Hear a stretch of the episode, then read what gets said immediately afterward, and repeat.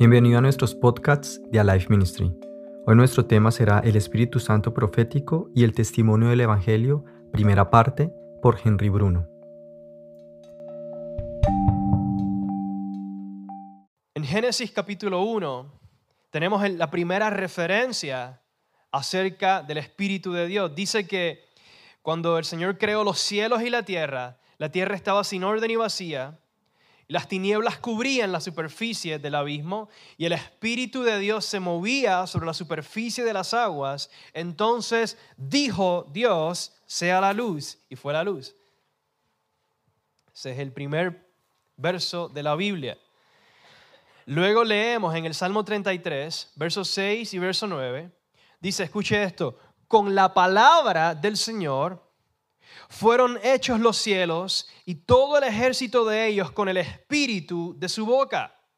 Porque Él habló y fue hecho, Él mandó y todo se confirmó. Las escrituras entonces nos presentan una relación muy íntima entre el espíritu, el espíritu de Dios y la palabra de Dios. Como, y son presentados como los medios divinos que Dios, que Dios, por los cuales Dios creó todo lo que existe. Leímos, repito, Génesis 1, Salmo 33, que con su palabra creó y por el espíritu de su boca lo hizo todo. Así que ahí tenemos esta relación muy íntima entre el Espíritu Santo y la palabra del Señor, lo que el Señor habló. Dios habló y por el poder de su Espíritu las cosas fueron hechas. Job 33, verso 4 dice que el Espíritu de Dios me ha hecho y el aliento del Todopoderoso me da vida.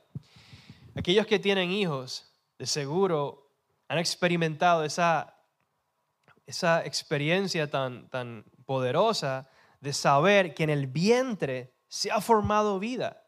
Mi esposa y yo, e, ella de hecho ha quedado embarazada siete veces, solo que dos de las ocasiones hemos perdido el bebé, tristemente. Sin embargo, sí se ha formado vida allá adentro Cinco veces el Señor en su misericordia ha sostenido esa vida y hemos visto esa, hasta ahora, claro está, estamos esperando que nazca el quinto, pero con las primeras cuatro.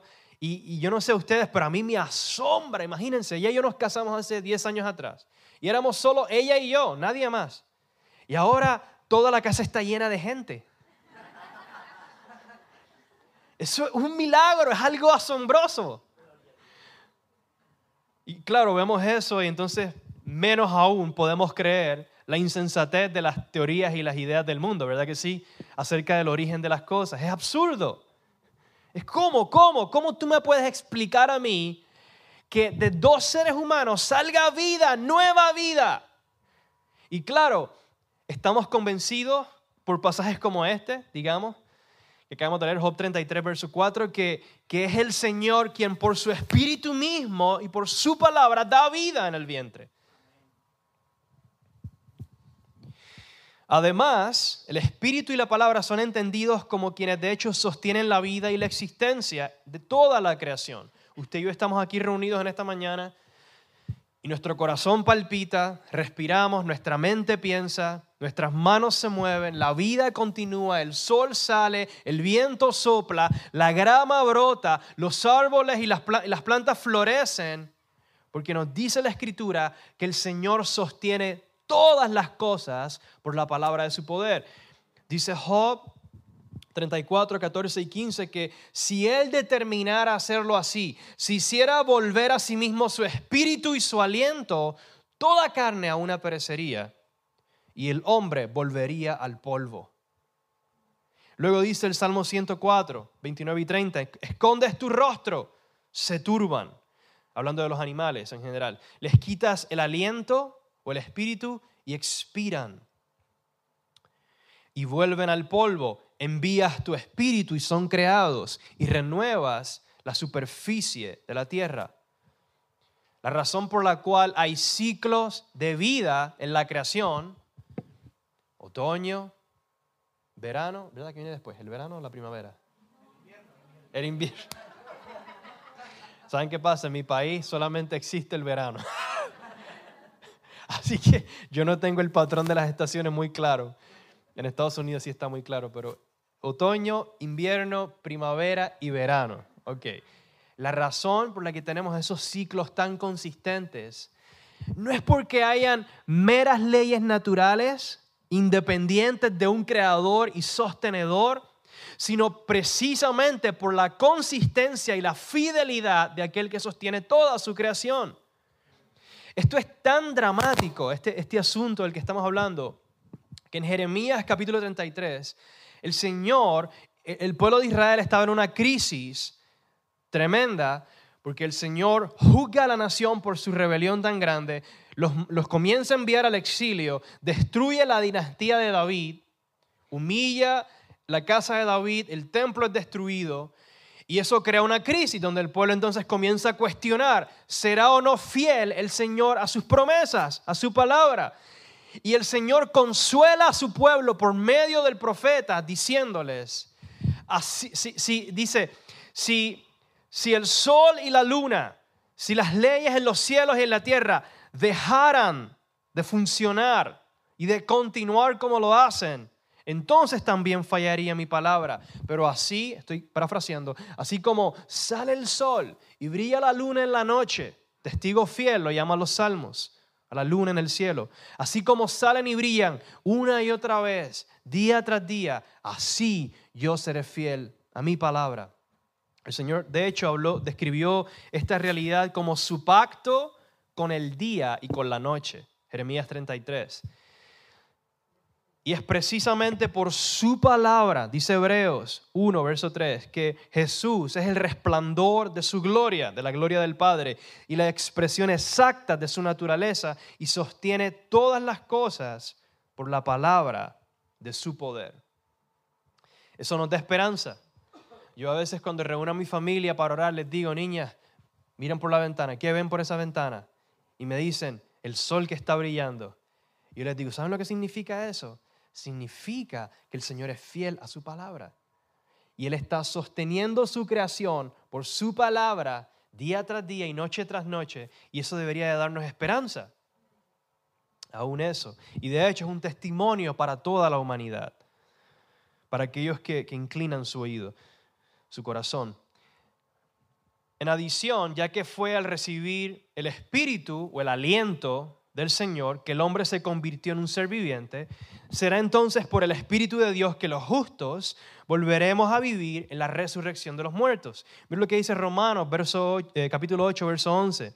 Dice, pero si el Espíritu de aquel que resucitó a Jesús de entre los muertos habita en ustedes, en él mismo, el mismo que resucitó a Cristo Jesús de entre los muertos, también dará vida a sus cuerpos mortales por medio de su espíritu que habita en ustedes.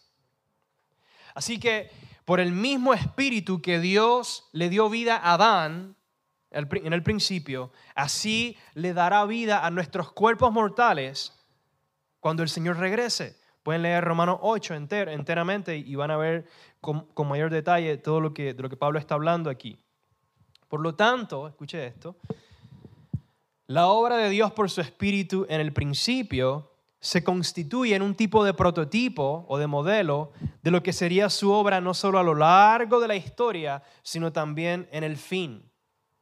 Aquello que Dios hizo en el principio es un, se refleja en lo que Él realizará en el fin cuando restaure la creación, de hecho. Y este, este marco, esta idea, que voy a elaborar un poco por un momento acerca de esto, es ese marco teológico o este, este contexto dentro del cual podemos entender con mayor claridad la obra del Espíritu Santo. La obra del Espíritu Santo no estuvo limitada solo a Pentecostés ni tampoco está limitada solo a mi vida personal, ni aún solamente a la vida congregacional. Como ya hemos visto, el Espíritu es el agente sostenedor de Dios, es Dios mismo sosteniendo todo lo que existe. Claro, claro cuando, cuando como creyentes recibimos el Espíritu, entonces hay algo exclusivo, particular que recibimos de Dios su Espíritu viene a vivir dentro de nosotros y, lleva a cabo una obra en nosotros, santificadora y, que también nos llena de poder y de fortaleza para vivir cómo debemos vivir conforme al Evangelio. Y por lo tanto, esto describe el carácter de la obra del Espíritu por el cual Dios declara el fin desde el principio y desde la antigüedad lo que no ha sido hecho. Y quien dice con absoluta autoridad, mi propósito será establecido y todo lo que quiero realizaré. Eso fue Isaías 46, verso 10. Ahora bien, ¿usted sabe lo que implica esto? Esto significa que así como el Señor dijo, sea la luz, y fue la luz, de la misma manera el Señor pronunció promesas, profecías, palabras acerca del futuro, y así como a él, así como cuando él habló, todo fue creado, de la misma manera él ha hablado y lo que ha hablado se cumplirá, se materializará, por decirlo así. Eso significa que cuando usted y yo abrimos la escritura, leemos los profetas, como muchos pasajes en los que vamos a entrar en un momento, esa es palabra del Señor. Y tenemos la seguridad de que así como Él sostiene su creación por su palabra, Él cumplirá sus promesas. Y sus promesas serán tan concretas y reales como lo es su creación, que Él creó por su palabra también. Y claro, muchas de sus promesas se han cumplido. Pablo dice en Romanos 15 que Jesús vino en su primera venida y que Él se hizo un siervo de la circuncisión o del pueblo judío al someterse a la cruz y a la humillación a la que se sometió, para confirmar las promesas dadas a los padres. Por lo tanto, en su primera venida, muchas de las promesas del Señor se cumplen, de que el rey de Israel, el Mesías, habría de venir y morir en la cruz y pagar por los pecados del pueblo, del pueblo como un sacrificio de expiación. Y eso en sí mismo se constituye en una confirmación de que definitivamente Dios entonces cumplirá el resto de sus promesas y sus palabras. Esta es la premisa más fundamental acerca del espíritu de profecía. Hablemos ahora por un momento acerca de, esta tradición profética en relación al don del espíritu y el, y el camino de la cruz. Vamos a ver de qué se trata esto. La tradición profética es simplemente el hecho, esta realidad de que Dios levantó a mensajeros a lo largo de la historia los ha levantado para anunciar su palabra, para predicar, para profetizar. Y esta sección de la que, de la que voy a estar hablando ahora, y es prácticamente lo que voy a continuar hablando por el resto de nuestro tiempo en esta mañana, en gran parte eh, es de un, eh, la, he sacado de un artículo de un amigo mío, así que le quiero mencionar eso para que sepan que, que eh, gran parte de todo este material fue escrito por un amigo mío, se llama Bill Schofield. Él es un hijo de misioneros que su familia estuvo sirviendo al Señor en Guatemala por bastantes años. Él creció en Guatemala, de hecho. Es un amigo y colega. Él escribió gran parte de esto y quiero que lo escuchemos porque pienso que nos va a dar una perspectiva muy, muy sólida y sobria acerca del Espíritu Santo, específicamente en su obra al levantar la voz profética. En la tradición judía temprana, el Espíritu Santo tenía un rol muy claro. La tradición judía temprana se refiere a, la idea que la comunidad judía tenía del Espíritu Santo durante la época de Jesús. El Espíritu Santo era el agente dado por Dios por el cual dirigía la congregación. Y eso se refleja en el hecho de que el Señor, por ejemplo, levantó a Moisés, a los jueces de Israel y a David mismo para que dirigieran a la congregación de Israel. También se podría decir que el Espíritu Santo le fue dado a los profetas para realizar la obra de un profeta. Y escuche esto, el vínculo entre el Espíritu Santo y el profeta era tan concreto y directo en la mente de los judíos, en la literatura judía temprana, que la palabra la frase Espíritu Santo y Espíritu de profecía se utilizan como sinónimos. La famosa frase, el espíritu de profecía, que aparece en Apocalipsis 19:10, no es una frase nueva, eh, es nueva en el Nuevo Testamento, en el material canónico, pero existe la frase en sí en muchísimos escritos judíos de la época, lo que conocemos como los libros apócrifos. No fueron canonizados, pero sin embargo tienen mucha información que puede resultar relevante en el estudio de las escrituras. Hay mucho material que vemos en el Nuevo Testamento, en los escritos de Pablo, Pedro y todos ellos, y aún en la boca de Jesús, que, que aparecen de manera directa en otras, otros escritos de la época. Y entre ellos esta frase, el espíritu de profecía. Y la razón es porque eh, para la comunidad judía, por, experiencia, lo que distinguía la obra del Espíritu particularmente era, era que levantaba a los profetas de Israel para que profetizasen. Y, claro, a eso se le añadían otros aspectos de la obra del Espíritu, como por ejemplo se, conocía el Espíritu como el Espíritu que, imparte pureza y también poder. Y eso tenía que ver pues, con el, hecho de que el Señor obraba milagros por su Espíritu, como lo hizo por medio de Elías, Eliseo, y otros de los profetas. El Señor los utilizó eh, haciendo milagros. Sin embargo, el elemento que predominaba en la mente de, la comunidad era, era la profecía, que para ellos eso significaba proclamación de la palabra del Señor, llamaba al pueblo al arrepentimiento conforme a los términos del pacto y anunciaba proféticamente cómo Dios había de habría de tratar con el pueblo en el futuro, tanto el futuro inmediato como el futuro más distante. Y los profetas, para darle una idea acerca de esto, siempre profetizaban con un sentido inmediato, pero también con un sentido más distante sus oráculos o declaraciones que muchas veces hallaban un cumplimiento inmediato, se convertían en una confirmación acerca de otras palabras que tenían, eran de carácter futuro más distante, cosas que no se han cumplido todavía. Y el pueblo, por lo tanto, porque de hecho en Deuteronomio capítulo 13 el Señor le dijo al pueblo que ellos identificarían a un profeta falso de uno verdadero si sus palabras se cumplían.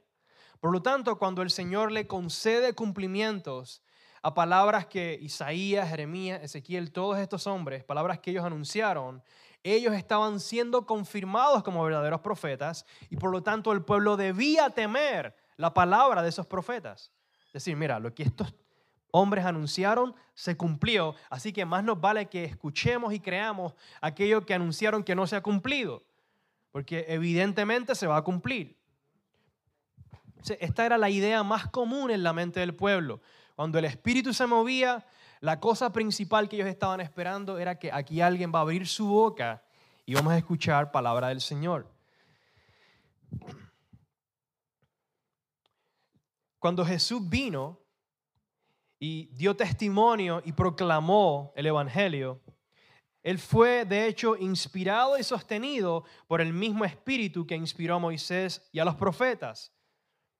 Y eso lo vemos, por ejemplo, en Apocalipsis 19:10. Dice que el, el testimonio de Jesús es el espíritu de la profecía. O dicho de otra manera, Jesús testifica y Jesús imparte, en este caso, en el caso de Apocalipsis, Él imparte y le concede esta revelación a su siervo Juan por el espíritu de profecía. Es el Espíritu Santo, es esta relación tan absolutamente estrecha y directa entre Jesús y el Espíritu. Tanto así que en el libro de Hechos al Espíritu Santo se le llama el Espíritu de Jesús. Y claro, estas son uno, es el único Dios en tres personas.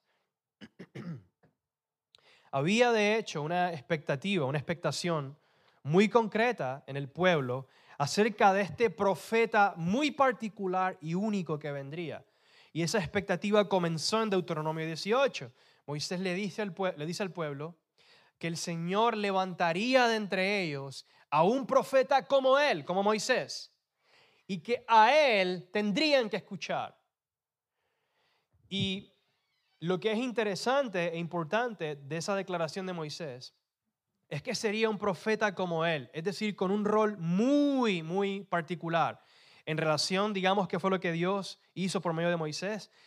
Lo envió a Egipto y sacó al pueblo de Egipto por medio de estas señales y milagros poderosos. Luego abrió el mar por medio de Moisés y el pueblo cruzó, fueron bautizados en Moisés, dice Pablo. Y luego, por medio de Moisés, el pueblo recibe el pacto, la ley en el monte Sinaí. Por lo tanto, este profeta que habría de venir realizaría en esencia un nuevo éxodo o un segundo éxodo. Ese es un tema muy vasto en el Nuevo Testamento. Yo no voy a hablar de eso, pero lo menciono como una referencia para que lo tengan presente. Y piensen en esto a la hora de, ver el ministerio y la obra de Jesús, no solamente cuando vino ya, sino aún a lo largo de la historia, estando a la, diestra y, y aún más cuando regrese. Pero esta expectación esta esperanza por este profeta comienza desde este, desde este tiempo, desde, el tiempo de Moisés. Y por eso Isaías 11 nos dice que el hijo de David que vendría, sobre él reposaría el espíritu de Yahweh, el espíritu del Señor. Sabiduría, espíritu de sabiduría, inteligencia, espíritu de consejo y de poder, espíritu de conocimiento y de temor del Señor. Y por lo tanto, lo que, lo que es particular de Isaías 11 es que Isaías conecta a ese profeta de Deuteronomio 18 con el hijo de David. Y por lo tanto surge la idea de que ese profeta sería el Mesías mismo. Ahí se relacionan ambas cosas. Porque en Isaías es del tronco de Isaí, Isaí fue el padre de David, de donde brotaría este retoño sobre quien reposaría el espíritu. Y repito, el espíritu de profecía. Y este y muchos otros pasajes entonces pintan un panorama profético donde se presenta a este profeta que sería un rey también. Y es por eso que en Juan 6, el pueblo, al ver los milagros de Jesús, ellos dicen, este tiene que ser el profeta que habría de venir. Y luego, ¿qué fue lo que querían hacer cuando, cuando identifican que Jesús era ese profeta? Lo querían hacer rey.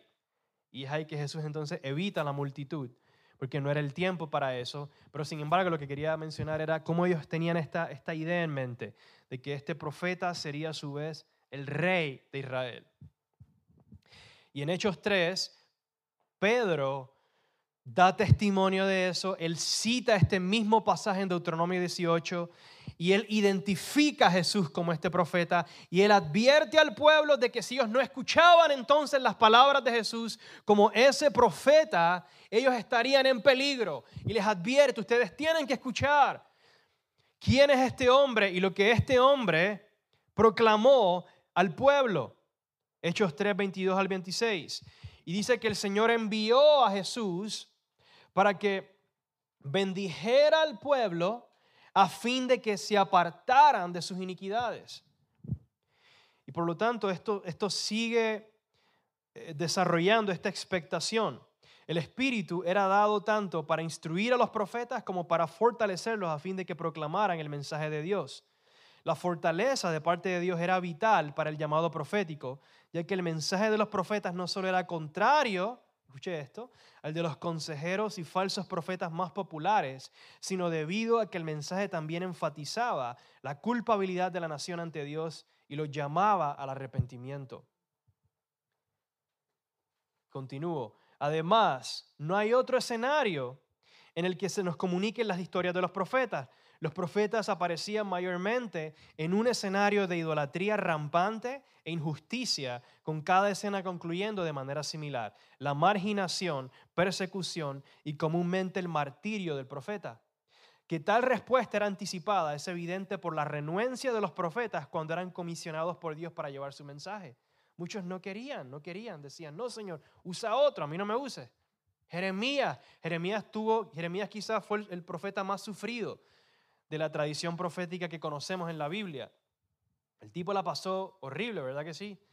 Y él se lamentaba y él decía, maldito el día en que nací, decía, estaba tan deprimido el tipo, porque estaba bajo unas circunstancias tan horribles que, que se lamentaba y, y hubiera deseado no haber sido escogido por Dios como profeta. La vida de Jesús es presentada dentro de esta misma tradición y es articulada por medio del mismo paradigma, esta tradición profética que ya tenía toda una historia de siglos. Su ministerio comenzó al recibir públicamente al Espíritu Santo, lo cual habría sido entendido de manera muy clara por quienes presenciaron su bautismo. Él era un profeta de Dios y fue confirmado por Dios. Era el Hijo de Dios. Sabemos, claro está, que Jesús es más que un profeta. Estamos reduciendo a Jesús a un mero profeta, pero tampoco queremos negar aquello que sí Él es. Jesús es ese profeta. Y eh, la Biblia eh, explícitamente lo declara de esa manera.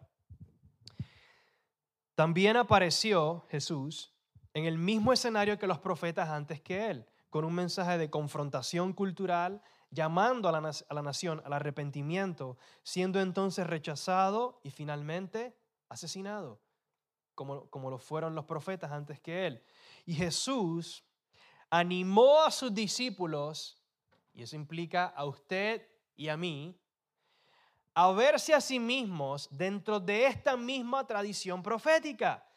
Les esperaba una vida de dificultades y rechazo, tal como lo fue para los profetas antes que ellos. Mire lo que el Señor dice en Mateo 5, 10 al 12. El famoso Sermón del Monte. Jesús dice, Benditos aquellos que han sido perseguidos por causa de la justicia, pues de ellos es el reino de los cielos. Benditos serán cuando los insulten y persigan y digan todo género de mal contra ustedes falsamente por causa de mí. Regocíjense y alégrense, porque la recompensa de ustedes en los cielos es grande, porque así persiguieron a los profetas que fueron antes que ustedes. ¿Escucharon eso?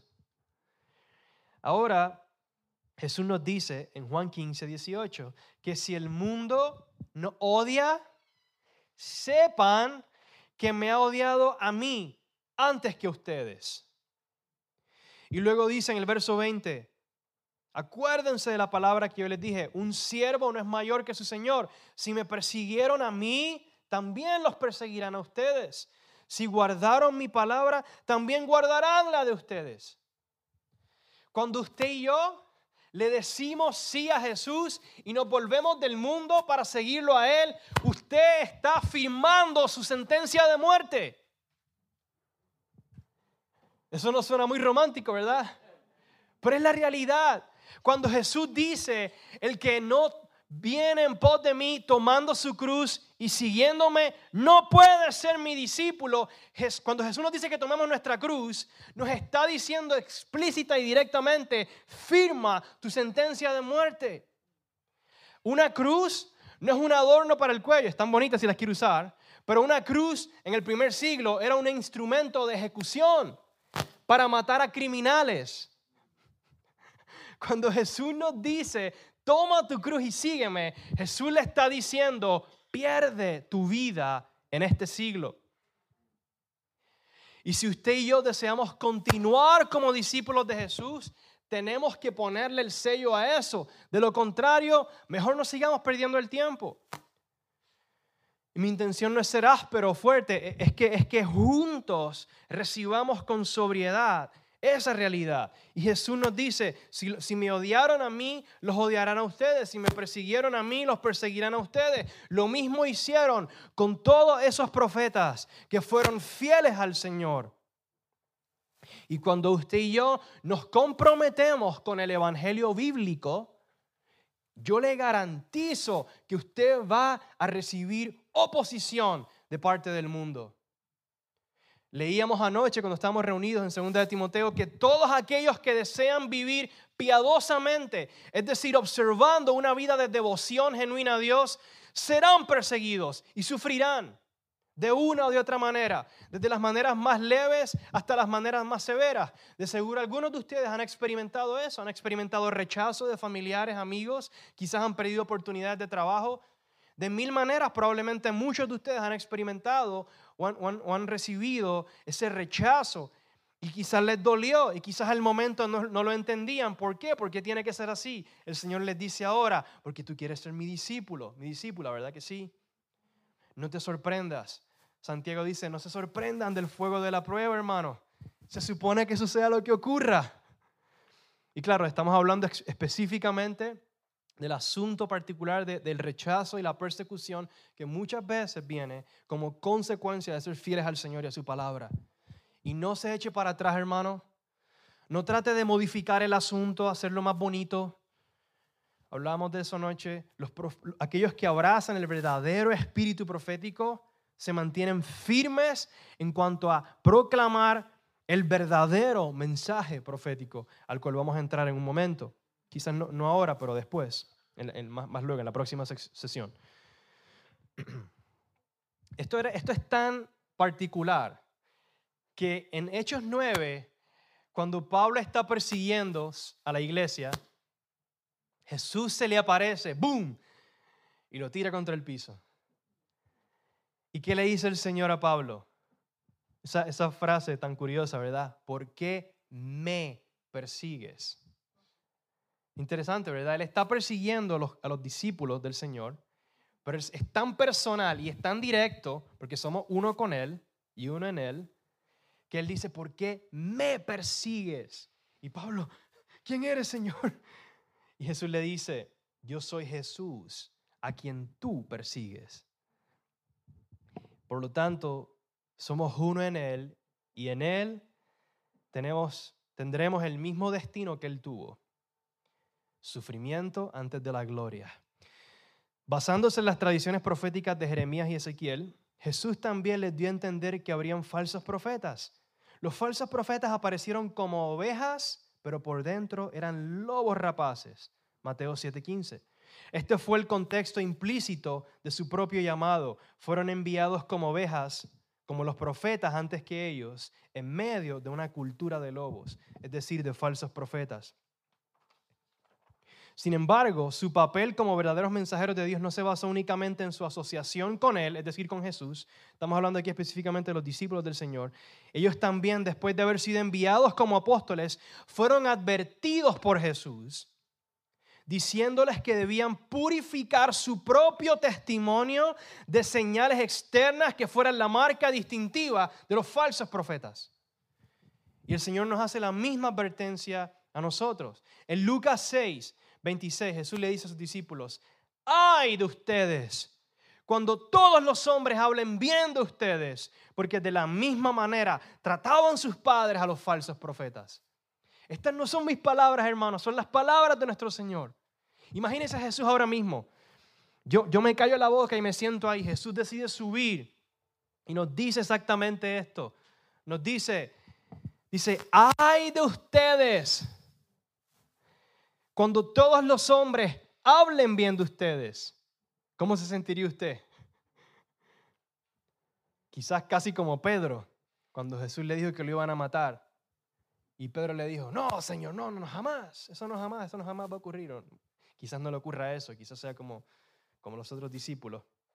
Pero el, el punto principal es que Jesús nos da esta advertencia tan sobria y tan seria. Hermanos, yo le animo, yo, yo todo el tiempo me digo esto a mí mismo. Yo no me voy a dar el beneficio de la duda. En otras palabras, es bien fácil eh, para nosotros asumir que no, no, yo, yo ando muy bien, yo, yo esto. Y, no está mal, no está mal tener esa confianza. Pero e, es, es bueno y es saludable ponernos a prueba a la luz de las escrituras. No de una manera deprimente o no sé qué, sino guiados por el Espíritu, buscamos que el Señor nos examine Señor, ¿está mi corazón encaminándose continuamente por el camino angosto o estoy desviándome un poco? Yo no sé usted, pero yo continuamente tengo que estar volviéndome otra vez y volviéndome otra vez y volviéndome otra vez a ese camino angosto. Es bien fácil para mi carne comenzar a inclinarme. Ay, por aquí se siente mejor ay, sí, sí, sí, mira, algo me dice que, esto es lo que debo hacer. Y no es hasta que en su misericordia el Espíritu Santo habla a nuestro corazón y, trae convicción que entonces reconocemos, no, no, no, esto no es realmente, esto me está llevando por un camino malo, un camino ancho que me va a desviar de la fe. Así que yo le animo con temor y temblor que, o que usted permita que el Señor hable a su corazón y, sea examinado por el Espíritu Santo. Es bueno y es necesario para su corazón. Claro está, lleno de la confianza de que el Señor nos ama y nos acepta, Pero así como te acepta, entonces te enseña y te corrige. Así que este modelo de vida marcado por la controversia, la marginación, la persecución y el martirio llegó a definir las vidas de Juan el Bautista, de Jesús, de Esteban, de Pablo y de los otros apóstoles. Era el estilo de vida apostólico, por así decirlo. No solo porque fue la forma en que vivieron los apóstoles, sino porque fue el estilo de vida que modelaron. Pablo, vamos a escuchar las palabras de Pablo en 1 Corintios 4, 9 al 16. Voy a saltar varios versos, pero ustedes si lo desean simplemente pueden escuchar atentamente. Pero miren, miren cuán intenso esto que Pablo dice aquí. Y luego cómo concluye su exhortación. Pablo dice, pienso que Dios nos ha exhibido a nosotros los apóstoles en último lugar como sentenciados a muerte. ¿Vieron eso? Sentenciados a muerte. Porque hemos llegado a ser un espectáculo para el mundo tanto para los ángeles como para los hombres. Nosotros somos necios por amor de Cristo. Nosotros somos débiles, sin honra, sin honra, por lo menos ante la opinión de los hombres, sin honra. Verso 11, hasta el momento presente pasamos hambre y sed, andamos mal vestidos, somos maltratados, no tenemos dónde vivir, nos agotamos trabajando con nuestras propias manos. Cuando nos insultan, bendecimos, cuando somos perseguidos, lo soportamos, cuando hablan mal de nosotros, tratamos de reconciliar. Hemos llegado a ser hasta ahora la basura del mundo, el desecho de todo. No les escribo esto para avergonzarlos, sino para amonestarlos como a hijos míos amados, porque aunque ustedes tengan innumerables maestros en Cristo, sin embargo no tienen muchos padres, pues en Cristo yo los engendré por medio del Evangelio. Por tanto los exhorto, sean imitadores míos.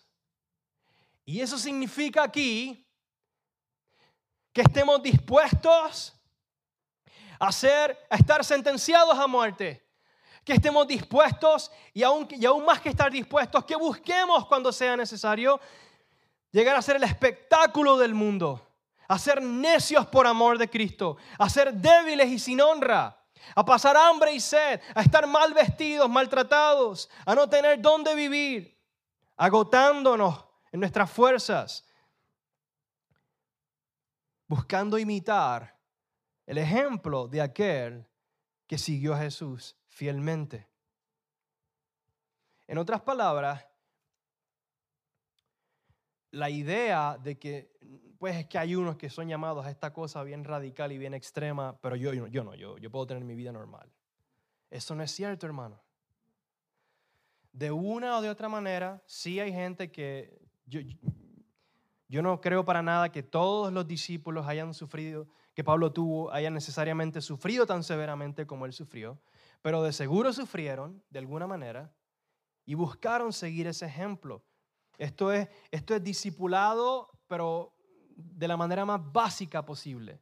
Esto no es nada avanzado, esto no es nada ya más allá del llamado especial. No, sea que usted esté llamado a ser un predicador o misionero, lo que sea, es una cosa, pero, pero, el, pero en, en general todos tenemos que encaminarnos por el mismo camino e imitar a aquellos que dejan un ejemplo como lo presenta Pablo aquí. Pablo le aseguró también a la congregación en Tesalónica que ellos, habrían, que ellos estaban destinados para estas cosas, para el sufrimiento, como fieles administradores del testimonio de Dios. Pedro también le aseguró a la congregación de la diáspora que no debían ver el sufrimiento ni las pruebas como algo extraño. Primera de Corintios 4:12. El autor de Hebreos enfatiza el mismo patrón de vida que definió la vida de los profetas y patriarcas como una nube de testigos. Y los testigos, de hecho, son aquellos que testifican de algo. Ellos no simplemente nos, observan, sino testifican de algo.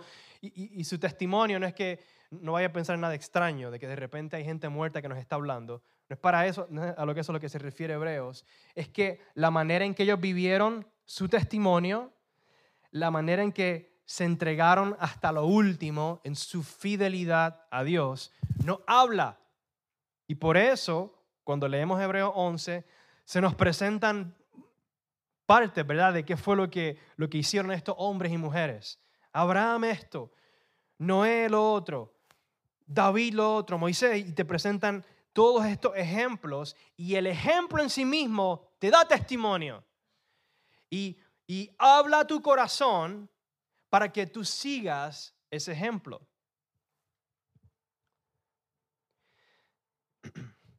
Nadie soporta tales cosas a base de su propia virtud, sino porque tiene una esperanza en Dios que ha demostrado ser inquebrantable a lo largo de muchas pruebas. Tal es el camino de todos los profetas y de todos los que heredarán la vida eterna. Sufrimiento antes de la gloria. Los sufrimientos de la época actual no son dignos de ser comparados con la gloria que será revelada en nosotros en la resurrección de entre los muertos. La seguridad de que la vida eterna les espera a aquellos que son conformados a la imagen de Cristo en su muerte, Filipenses 3:10, es la obra que el Espíritu realiza en nosotros. Cuando usted y yo recibimos el Espíritu de Dios, usted está siendo, comienza a ser instruido y fortalecido e impulsado para vivir como los profetas vivieron. Para predicar como los profetas predicaron, y eso no significa que, una plataforma necesariamente o, algo muy público, usted personalmente, pero, pero cuando usted habla, habla por el Espíritu.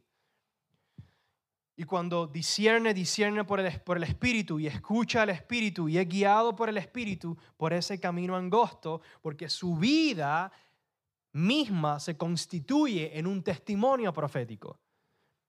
Y el Espíritu lo puede usar de muchas maneras, con, con profecías, con palabras, pero todo, claro, está conformándose al estándar profético y apostólico. Si se desvía de ese estándar, entonces hay un problema. Pero toda esa obra la hace el Espíritu del Señor.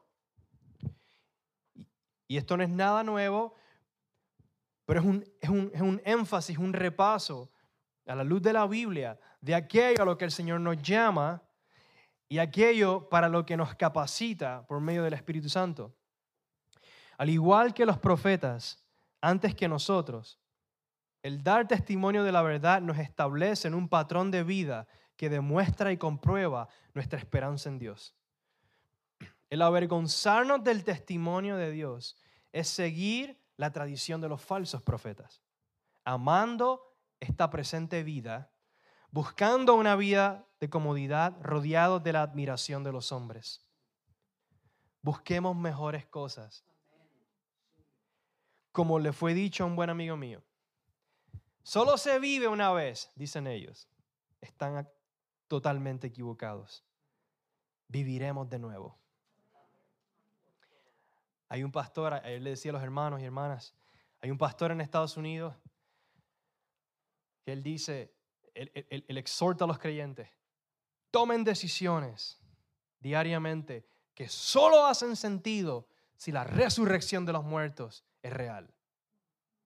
Eso significa que usted toma decisiones que implican riesgo, peligro y hasta posiblemente la muerte por causa del Evangelio, no por razones vanas y tontas, sino por causa del Evangelio, que a la mente humana no le hace sentido. Es absoluta insensatez. Pero para con Dios es la sabiduría de Dios, es la sabiduría de la cruz, que, que hace ver insensata a la sabiduría del mundo. Y usted y yo vivimos anclados por esa esperanza. ¿Y sabe qué? Es bien fácil funcionar o, vivir o caer en un espíritu burlador en cuanto a la esperanza del Evangelio, que es la venida del Señor, la resurrección de los muertos, el establecimiento de su reino en la tierra. Es bien fácil Pedro y los apóstoles lidiaron con eso, segunda de Pedro 3, por ejemplo. Si usted tiene actitudes de indiferencia en cuanto al regreso del Señor, la venida del Señor, yo le animo a que le pida a Dios que usted pueda echar eso a un lado y que su corazón se llene de convicción acerca de esa realidad, de que el Señor realmente vendrá. Porque sabe que ni usted ni yo somos los primeros que hemos tenido que esperar pacientemente. Dios, Dios, Dios le da estas promesas a Abraham aproximadamente dos mil años antes de que Jesús mismo viniera.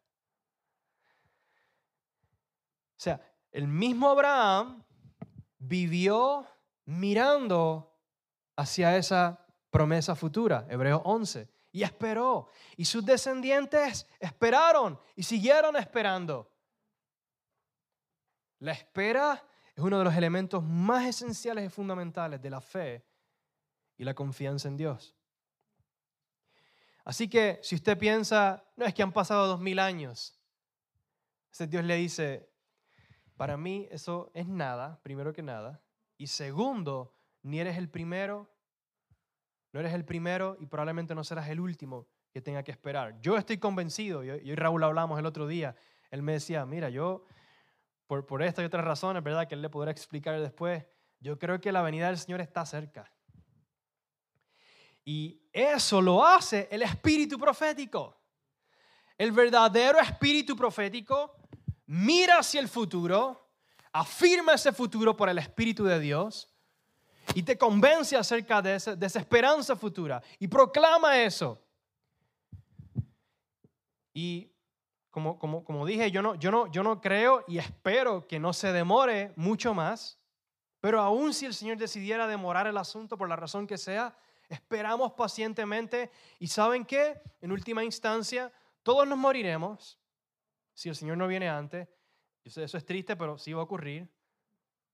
Esperemos que sea más allá que más acá. Pero va a ocurrir. Pero aún eso no nos llena de miedo. ¿Por qué? Porque tenemos seguridad de gloria, honor y vida eterna.